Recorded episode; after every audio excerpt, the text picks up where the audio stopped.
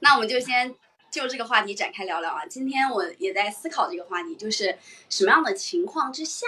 年轻人有勇气换掉老板？因为今天我其实，在开这个话题之前，我把它发给了一些相对在职场上面比较年轻的人，就是零零后。二十二岁的话，其实刚好很多零零后已经步入职场了。然后发给他们之后呢，得到了一个我意想不到的答案。呃，零零后的反应就是谁想换谁换，反正我不换。首先，我们先不要说有没有勇气，我应该有一个前提，就是先要判定我一个老板，我一个老板他是不是好老板啊？是坏老板？是有时候碰到好老板也得也得问问自己有没有勇气啊？这个是这个问题放放在后面，我们先说碰到坏老板啊，碰到坏老板的话。为什么还要问有没有勇气呢？会涉及到哪些哪些其他问题呢？嗯，坏老板的话，你要换掉他，肯定也要考虑第一是经济成本的问题。比如说换掉这个老板，因为一般来说你在一家公司待着，不可能完全百分百只是因为这个老板，也有平台啊、薪资啊、同事啊各方面方方面面的影响因素。如果说现在因为老板不好就把他换掉。那么也要考虑说，第一是自己的经济承受能力范围是否是足够的，比如说离开这份工作还能不能找到更好的一个 offer，啊，这是一个方面。另外一个方面是也要去考虑说，在这个事情就是你换老板的过程当中，这个事情到底它的产生是完全在于老板的错，还是在于自己专业不精？否则你即便是换掉了，你可能到下一份工作里面也会有同样的问题啊。这是我想目前想到的。对，现在职场人他作为了一个呃，作为一个成本因素啊，就在人力资源当中，首先不是看看一个人怎么怎么样，而是衡量这个人在这个社会活动中，在这个事业当中的成本是个什么情况。比方说，呃，能不能服从管理，然后他的薪资要求是多少，呃，能给公司带来多大效益。呃，跟团队协作的怎么样？各方面却没有关注这个人他的作为人来讲，他的人格尊严啊，包括那些就是碰碰到风险的时候，是把他无情的裁掉，还是说就是老板能够舍弃一些老板啊名义上好像正当的一些呃维护维护利益，而就是老板能不能说？就是说，放弃他那个老板的那个那个那个花销啊，比方说老板花钱都挺多的，或者老板的资产都挺多的，老板的股权也挺多的啊，老板的这种 各种光环吧，他能不能说是降下一些呃身段来，和这些员工们能够啊形成一个命运共同体呢？啊，就是呃，而不是说。把这些员工看的就就是换一个说法吧，就是比方说某一些职场上的事情，如果是换一个身身份，就是完全不一样的局面。比方说这个这个员工是他的啊是他的配偶，比方说这个员工是他的啊有血缘关系的亲戚，那可能有一些职场的呃事情就就是另外一个氛氛围了。所以我觉得应该看一看这个这个老板他是不是把这个企业把这个公司作为了一个私人领地为所欲为了。我觉得这个可以衡量一个老板是好老板还是坏老板吧。嗯，把把这个企业作为一个私人领地为所欲为，这个应该是一些比较小型的，我自己感觉啊，相对来说比较小型且没有特别大长远志向的这种企业，它的一个发展方式。一般来说，像比较大型的一些企业，它是有一个比较好的体制和制度的。那假如说我们现在遇到的是一个青林子所说的这种坏老板，那么年轻人有没有勇气去换掉他？可能也会去考虑刚才我们说的这些成本的代价之类的。然后像你刚才刚才说的那些，他有没有长远的发展？有没有为员工去考虑等等？这些要。在一个企业的制度上，其实不是特别容易能够体现出来。我自己感觉啊，不是特别的容易能体现出来，因为老板也担心，我现在对你有一个很好的制度，可是你也马上会转头到下一家的怀抱呀。就这个是看人了，这个就他看制度的这种概念比较小。那么看人的话，就现在我们就是呃研究的这个看人看到了人的一个问题，然后能不能把它定性了，然后能不能把它给换掉？怎么样才能有勇气换掉它？那可能年轻人呃更多的时候他考虑的不多嘛，但实际上年轻人他也也也会或多或少能够听到一些建议，能够呃想一想自己的处境是换掉合适呢，还是不换掉比较明智呢？因为就算换掉了这个老板，再去另一家公司，可能也还是差不多，也是这么一个老板。嗯，因为老板可以可以说就是老整体的老板的素质嘛都不太强的情况下，都不太高的情况下。到到了别的公司，可能并不能解决问题的话，大家可能也就考虑说，那就不换了吧。呃，复旦的梁永安教授他说的，他原话是说，年轻人你要有勇气去换掉你的老板，去追求人生的无限种可能。嗯，然后刚才的时候我也说，其实采访了一些年龄，说实话真的非常小，而且。家庭条件也不算差，就算是独生子女长大的比较优渥的家庭的这些孩子们，他们在找到新的工作之后，在目前的这个经济环境下啊，他们依然是呃不太敢去换掉老板的，就没有这个勇气，因为也会考虑到生活成本，还有自己即便是寻找到下一份工作，也可能会面临同样的这样的一些问题在啊。那梁永安教授所说的这种年轻人，你要去寻找无限的可能性，在目前来看，其实就被禁锢在了一份工作上面。就是有的时候，你因为你最近也发现了，就是年轻人通常来说都比较倾向于去考公，而不是到私企里面，因为大家都想去追求一种非常稳定的，呃，然后没有什么风险性的这种生活。那跟这种去追求人生的无限可能性，它其实是两种理念。可甚至可以说是背道而驰的一种，就是我安安稳稳的去过完我现有的这种日子；另外一种就是我去挑战和追求人生的无限种可能性。那什么样的人，或者是具备了什么样的素质，我们才认为说这个人其实他已经可以，应该不叫做不叫做抛却安稳，应该说把安稳放一放，去追追求人生的无限种可能性呢？这个无限的可能性也不一定是每个人都适合的，我感觉。对，这个无限的可能性是，呃，不是说换个工作那么简单啊。对。呃，对，不是说另外能够求到职啊就就行的。呃，无限的可能性它包括呃换换一个另一个公司，可能呃可能是更高的职位、更高的薪水，也可能是更低一些的职位。呃，踏踏实实、脚踏实地的再重新来过。还有一种可能就是，呃，和和某个企业呃去去这个叫叫联合创业吧，啊，可能是个初创的，也可能是呃创业。你什么样的人有勇气去换掉老板？他有一个经济成本因素的考虑。但是如果你一直都没有这个勇气的话，仿佛你好像也一直禁锢在你现在的这个阶层上面，很难有一个跳跃或者是上升。呃，个人处境还包括一些来自于啊家庭或者朋友的一些支持有没有啊？对，这些支这些支持也会影响到自己的这个决策啊，是换还是不换啊？呃，如果有人支持呢，那可能自己的这个换掉之后的这个这个把握啊，把命运呃把握在自己手里，然后把日子过好，把生活过好的这个把握还是更高一些。嗯，我们今天讨论这个年轻人，你有没有勇气换掉老板？就一开头的时候也说过，他有一个经济上的支援，就他有一个经济受限于一个经经济成本上的一个压力啊。但是在现实生活当中，我见到的很多很多的人，并不是说有了这样的一笔 fuck you money 就有勇气换掉老板了，就是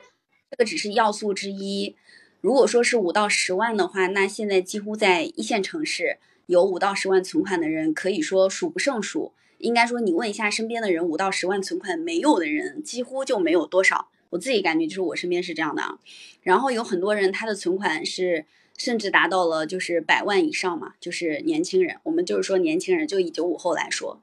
然后我身边这种存款非常多的人，反而更加不会去换掉老板。真实情况是这样的，就是大家想象当中是有了一笔这样随时可以离职的。呃，这个 fuck you money 就往老板桌上一甩，说好，我今天要离职了。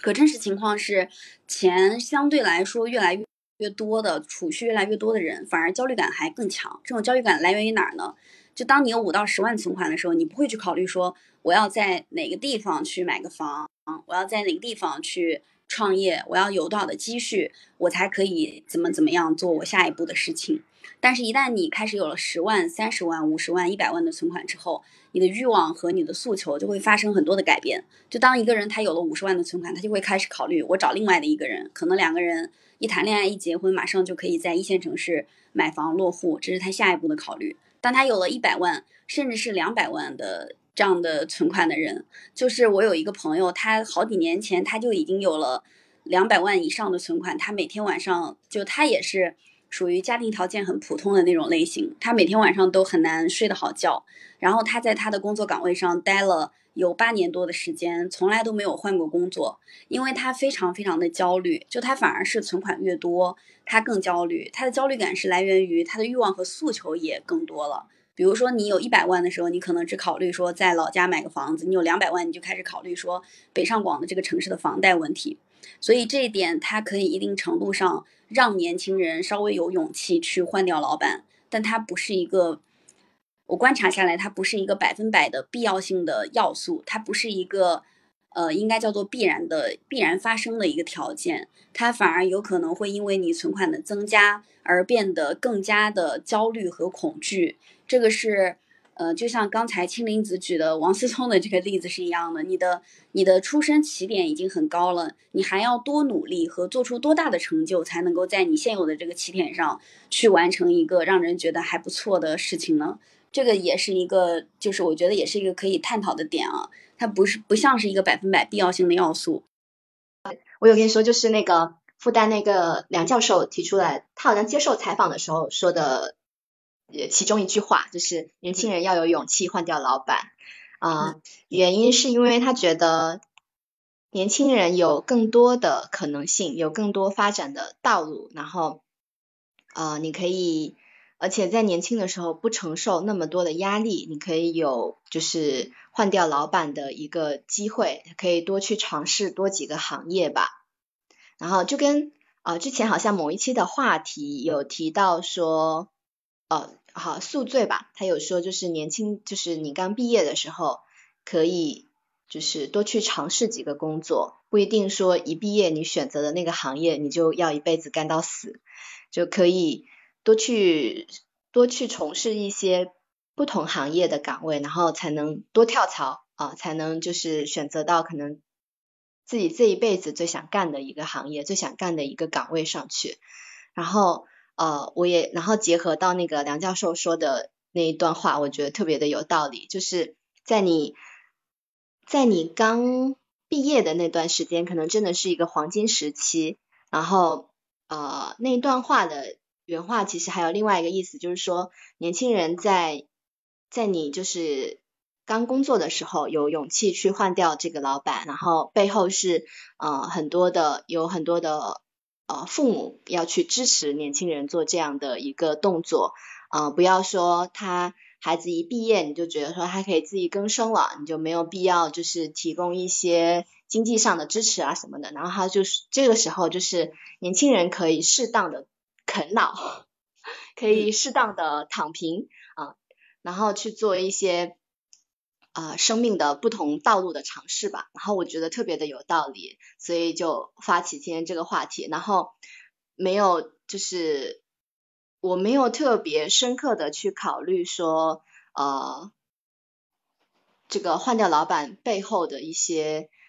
你要付出的代价什么的。我觉得年轻嘛，就是要有有有这样的冲劲，有这样的呃不顾一切的这种勇气。去去多去尝试，然后到我自己身上的话，我目前是没有这样的勇气了，因为毕竟也已经工作了，对，工作了四五年了，我我确实，但是我觉得这也是一个遗憾吧。当然，我觉得说任何的年纪，就是呃，不管不管什么样的年纪去做一些尝试都不是一件坏事，但是啊，我自己在。实体就是在这个制造业工作了四五年之后，就感觉也还好。然后就目前自己的职业发展上还没有出现换掉老板这个计划。他说的这个，你要有勇气去尝试多种可能性，就是听下来，他其实不是在呃为年轻人个人的前途去考虑。我感觉他说这句话好像像意思更像是说，呃，年轻人必须要挑起这个社会创新和创新的，然后敢于大胆开创的这种大梁。就如果说年轻人也都在考虑安安稳稳的过一辈子，然后也都在考虑在一家公司里面。或者在一一个国企里面也好啊，然后去当一个呃非常稳定的螺丝钉，那么这个社会的进步和发展就可能会受限。听下来好像是这个意思。啊，他倒是没有，他倒是他没有我自己的阅读的一个感受哈，我觉得他没有给年轻人赋予特别多的这种责任和压力，他只是想就是让年轻人，他的意思就是年轻人你可以多去尝试。不要把自己固定死在某一种生活方式里面。呃，你现在年轻，你做出就是一些改变，不会付出特别大的一个代价。然后，同时呢，他举了一个例子，就是他之前，呃，应该是他他以前的时候遇到的一个外国的一个年轻小伙子，然后他在他的 gap year，就是间隔年的时候呢，去做背包客。然后他走过了非常多的地区，那可能这种见识跟这种阅历就对他的人生会有很多的帮助。然后他也举了另外一个例子，他认识了另外一个就是小哥，就是他是好像是澳大利亚的。然后这个人呢，他就是要在他有非常明确的目标，他说他要在三十五岁赚够多少钱多少钱，可能一两百万吧。然后他。三十五岁之后，他就要退休了。然后对他这样的人来说，就是他的目标很明确，就是他可以不是说要一直一直工作出下去。然后他到了三十五岁这个节点，他就希望说可以去开启另外一种生活。所以就是，嗯，就是说人生的就是人生百态嘛，你可以有很多的不一样的尝试。我觉得他是鼓励年轻人去做更多的尝试，而不是说。呃，要让年轻人去背负很多的这种责任，嗯嗯，然后现在好像大家对于年轻人的这种尝试给予的包容更多，但是社会环境给予他的这个条件好像更少了。就大家都很鼓励年轻人多去尝试，但是这个为了让年轻人不太敢多去尝多去尝试了。然后一般来说，一毕业，然后没过多久，马上就开始。背上了房贷、车贷，然后生养小孩的这种压力。如果说一个人他三十岁的时候还是一个呃到处去玩啊，我就说他，假如说他到处去玩，然后储蓄也不多，如果是这种情况下的话，很多人可能会觉得这是个混混。可能是因为我目前还没有很多的积蓄，所以呃也导就导致了说我不会去考虑买房跟买车的问题。我觉得房车。不是我生活的必备品，当下来说哈，可能等我存款到了五十万、一百万的时候，我可能会考虑这个问题。就像你刚刚说的，就是存款有百万的人，他可能就考虑在一线城市买房了。但是我当下的想法是，真的买房不是一件呃必须的，房子不是必需品，因为买房确实我感觉得到的比失去的更多。今天刚好呃有一个有一个数据计算，就是数专门做数据计算的一个人，然后他也算了一下，他说，在一线城市，大家算了一下，你在深圳买一套房，跟你在你在深圳买一套房住七十到一百年，然后跟你在深圳租一套房相比，它的这个呃成本付出是一千比一，就是买一套房。要花一千块钱，然后你租房的话就只花一块钱，然后他就建议年轻人都去租房，以把自己节省下来的这个钱，然后去用来体验生活，跟你刚刚说的其实是一个道理。但是我刚才举的那些例子，确确实实，当一个人他的收入积蓄比较多的时候，他真的没有，我观察下来真的没有，因为自己有了一笔这样的 fuck you money 而变得更加的轻松和有勇气，反而陷入了。比较多的焦虑和呃选择上的更谨慎的这样的状态，然后对嗯是吧？因为呃刚好我身边有一个特别实际的案例，就是我的我的前 leader，他他也是呃去年刚在厦门买的房嘛，那个房子总价是三百万，然后然后首付好像一百五十万嘛，然后贷款一百五十万，嗯，然后呃，当然这还没有加上银行利息吧，然后具体的我不是很懂，然后他今年开始装修，对，但是他因为是家中的呃独生孩子，然后他就是父母都给了他很大的支持，同时他自己也有比较多的存款。然后，但是他依然会觉得说，会也也比较焦虑吧，都非常的难以有勇气直接的换掉老板，嗯，然后所以还是还是要趁年轻有勇气的时候换掉老板，真的 就是你越工作，可能就越没有这个勇气了，这个勇气真的很容易消散，所以零零后想要很零零后想要辞职，想要就是。说的这个观点，其实我觉得是重申了一下啊，年轻人呃可以换掉老板啊，有更多无限可能。他是重申年轻人呃就是可以可以有一些冲动的，可以有一些勇气去做自己想做的事情，而不是要禁锢在呃一些呃中老年人的那些思维上去啊，一定要买房，一定要呃有这个东西，然后呃不能干自己。啊，本来能干的事情了，呃，年轻人还是要有年轻人的特点吧，要有年轻人的活力，呃，去呃去拼搏，去奋斗，呃，去做一些这个符合这个年龄段的一些啊这个事情吧。然后我想接着青灵子说的话，就是说我们零零后的年轻人，当然我说的是比较片面的啊，这仅对我们在呃。一线城市、新一线城市这样的地方来说，当地的零零后的年轻人，他们为什么可以无所顾忌？是因为他们的父母一切都有，就这么简单。零零后的年轻人，他们的父母都是七十年代的，基本上都是，最晚是六十年代末的。这些人在这个他们所打拼的城市、所长期生活的城市，无论是固定资产还是其他，都是有的。那么这些年轻人他没有什么可以顾忌的，不像我们，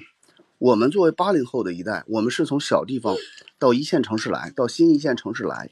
我们在这是什么都没有了，什么都没有的，啊，举目无亲，一穷二白，能做到现在都是白手起家的，所以我们在年轻的时候，在二十多岁初入职场的时候，我们是不能够丢掉这个饭碗的，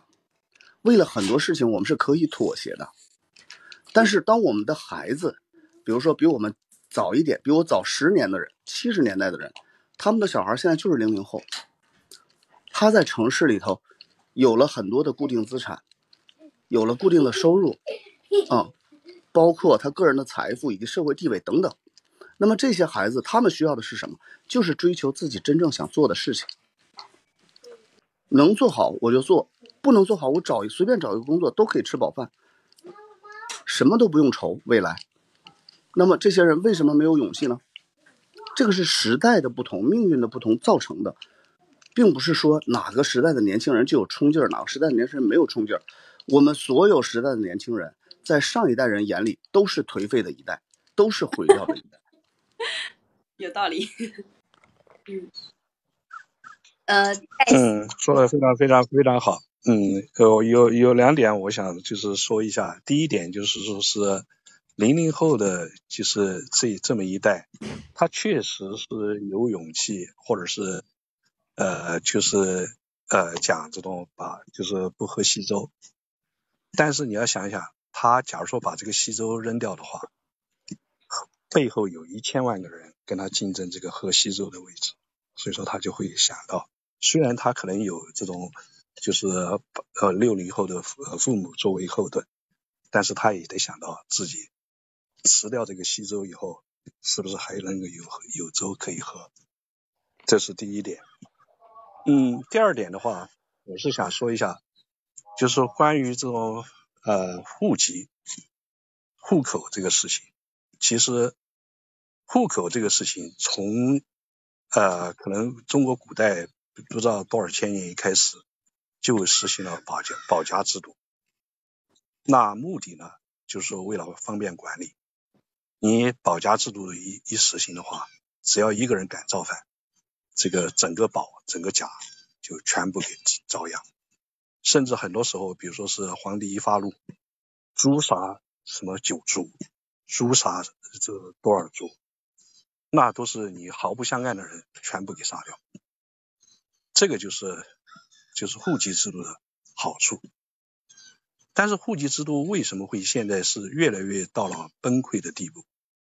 因为就是它严重的就是呃就是就是危害了社会的发展。因为人口不能自由流动，人才它不能够自由流动，这个是对经济发展的一个非常非常呃大的一个危害。所以说这就为什么我们现在要放开户口制度，放开户籍制度，然后让比如说是老百姓他假如说能够去买房，或者是能够去呃到别的城市去买房，到别的地方去，呃就是这样的话，它会促进经济的发展。当然了，问题是现在就是这个，虽然叫做上层是有这么一个看法，但是中层下层他并并不这么认为，因为中层下层认为的话，只要你没有户口，比如说户口或者是户籍，假如说松动了以后，那就不容易管了，老百姓就不容易管理了，因为他可能跑到这个地方去干干坏事儿，可能跑到那个地方去干坏事儿，或者是那你就就。但是从社会的这个大趋势来说，人人人类文明史的大趋势来说，呃，这个人口的自由迁徙、自由这个移动，这个是大趋势。嗯，那可是老板，老板也培养了你，怎么办？所以老板培养了我，我就要有这种道德负罪感吗？那没有负罪感，那就也 也也就不需要有没有勇气了，是吧？对，因为你不一定是对他的这种回报就必须展示在说你在工作上要当他的助手和服从他，你也可以是其他的一些回报和感恩的方式呀，比如说一些合作，或者说是或许你或许你在另外一个公司，或者是。自己创立一个企业呢，也也能和这个以前的老板更好的合作，是吧？这是这就实现一种可能了。对，我觉得并不是说一定得去当一个随从才代表你其实带有这种感恩的心的。那你觉得大家都不会面对这个问题，都不会有负罪感吗？请问什么样的人会有这样的负罪感？就我在这家，我做的还不错，老板也挺好的。但是呢，我有一个自己的发展方向和方法，我决定去试一试。这个时候我要走之前，我还要对老板有负罪感。我真的在现实生活当中没有见过这样的人。那如果这企业特别需要你呢？你走的话就，嗯，你走的话就特别影响这个企业呢。那我觉得要看你有没有帮企业培养好一个能够接待和接替你工作的人。正常情况下，离职之前，这这个这个动作肯定是要做的啊。如果你的岗位无足轻重，那正常情况下，在现按照现在的这种企业运转的模式，你提前一个月把工作交接好，你就可以走了。如果说一个月的时间没有把它交接完成，那大不了再留一段时间。但如果说你的岗位已经举足轻重到说达到了一个离开你这家公司运转都成问题的情况，那你就培养好你的下一个接班人嘛，相当于是。就给企业物色，或者是培养好一个能够替代你工作的人，你再走。但是这个走，我觉得他只要是把这个工作交接做好了，他不存在说我要有负罪感的这种情况。嗯，那这个交接要培养一些人，他不是一朝一夕就能做到的吧？一年两年也可以啊。我在工作当中见过这样的人，就是他，呃。在一家公司里面，他光交接工作都做了两年的时间，因为他要帮这家公司，他是做编辑的，他要帮这家公司去培养大概有多少位，我就不说了，反正就这个数量级别的编辑，然后以替代他现在在这个工作岗位上的一些职能，然后他就交接工作，光交接做了两年的时间，然后他才走，这个其实也可以的，也没问题，我不存在说我要离开一家企业。甚至要对这家企业产生愧疚感，我觉得这样的工作方式和模式本身就是一种 PUA 了。当然，你的你的工作交接做好，这个不应该存在要为难你的人身自由的这种情况。嗯嗯，除非自己把自己太重啊，除非是自己把自己的分量看得太重，可能会有这样的一些愧疚感。交接工作当中会不会有这种呃教会徒弟饿死师傅的顾虑呢？哪怕说到了你要去另一家公司了，但是你会毫无保留的把呃把自己所学去交接好，去带好一些新来的员工，然后让这家公司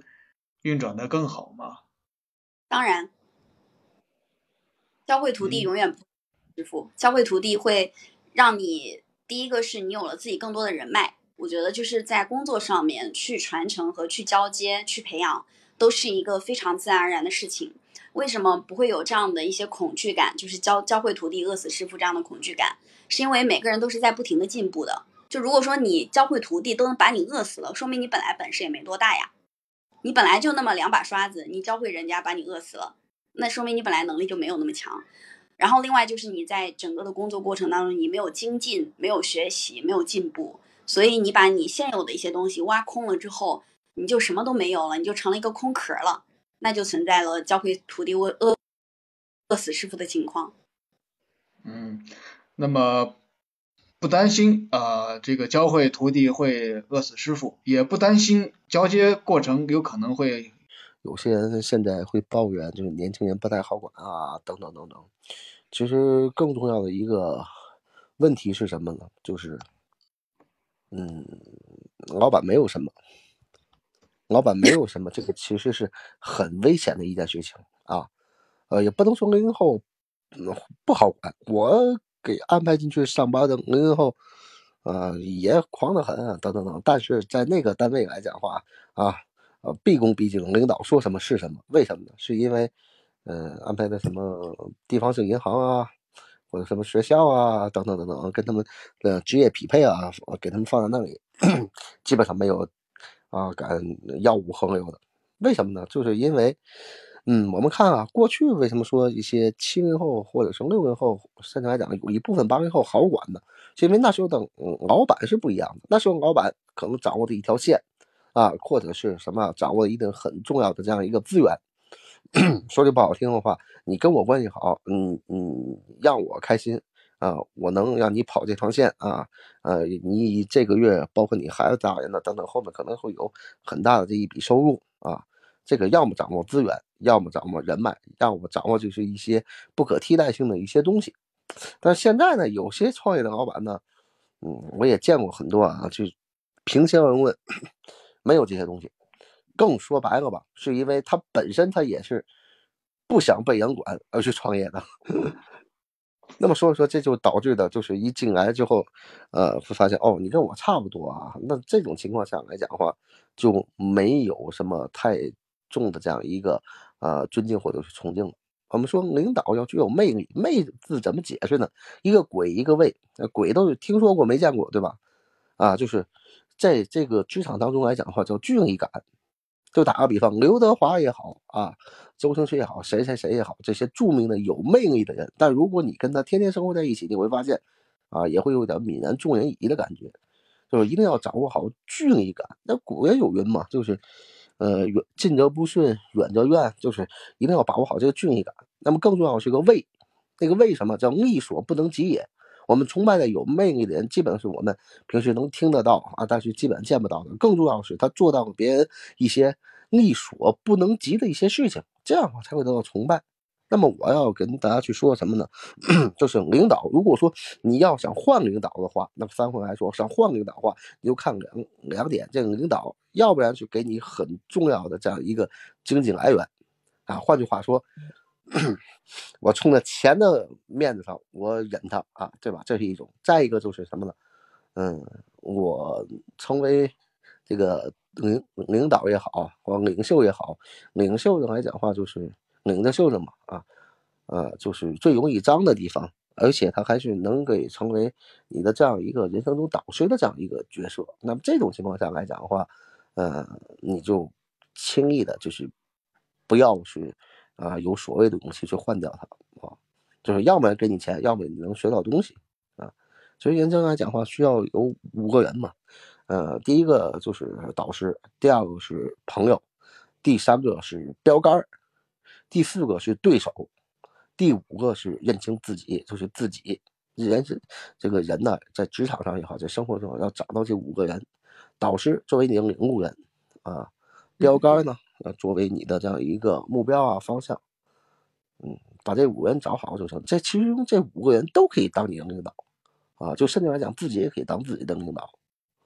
嗯，如果是这五个人都，哪怕有一个角色，就哪怕这个人是你的对手的话，呃，你也请你不要。那个放弃啊？为什么呢？是因为你要放弃完了之后，你没有这样一个对抗也好啊，等等等等啊，你就会发现，哎，